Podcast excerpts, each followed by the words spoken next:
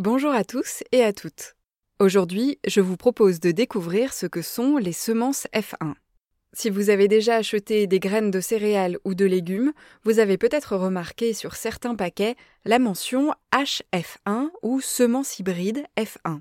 Ces semences F1 sont en fait issues d'un croisement entre deux lignées dites pures pour obtenir des caractéristiques particulières. Cela peut être une meilleure résistance aux maladies, une plus grande productivité des plants, une caractéristique esthétique ou encore une récolte précoce. Les semences F1 constituent une grande partie des variétés cultivées par les professionnels en France. Alors, que sont ces fameuses lignées pures à l'origine de ces semences hybrides? Ce sont des populations d'individus qui présentent des caractères stables de génération en génération. Par exemple, les graines de tomates rouges et de forme allongée donneront elles aussi des tomates rouges et de forme allongée. Pas de surprise avec les lignées pures. Imaginons que l'on souhaite avoir des tomates de forme allongée, mais cette fois-ci on les veut vertes. On va croiser nos tomates rouges et allongées avec des tomates vertes et rondes, elles aussi de lignées pures.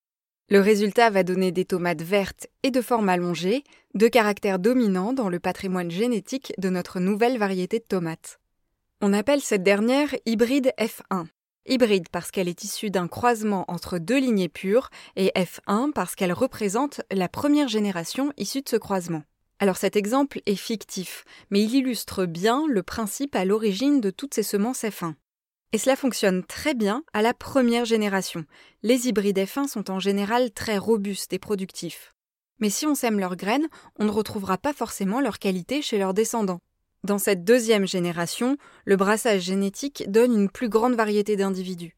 Pour reprendre notre exemple de tout à l'heure, si on plante nos graines de tomates vertes et allongées, on pourra par exemple trouver dans leur descendance des individus rouges et ronds.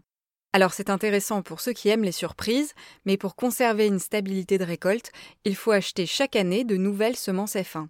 L'autre solution est de se tourner vers d'autres types de semences qui donnent des générations d'individus stables, comme les semences anciennes.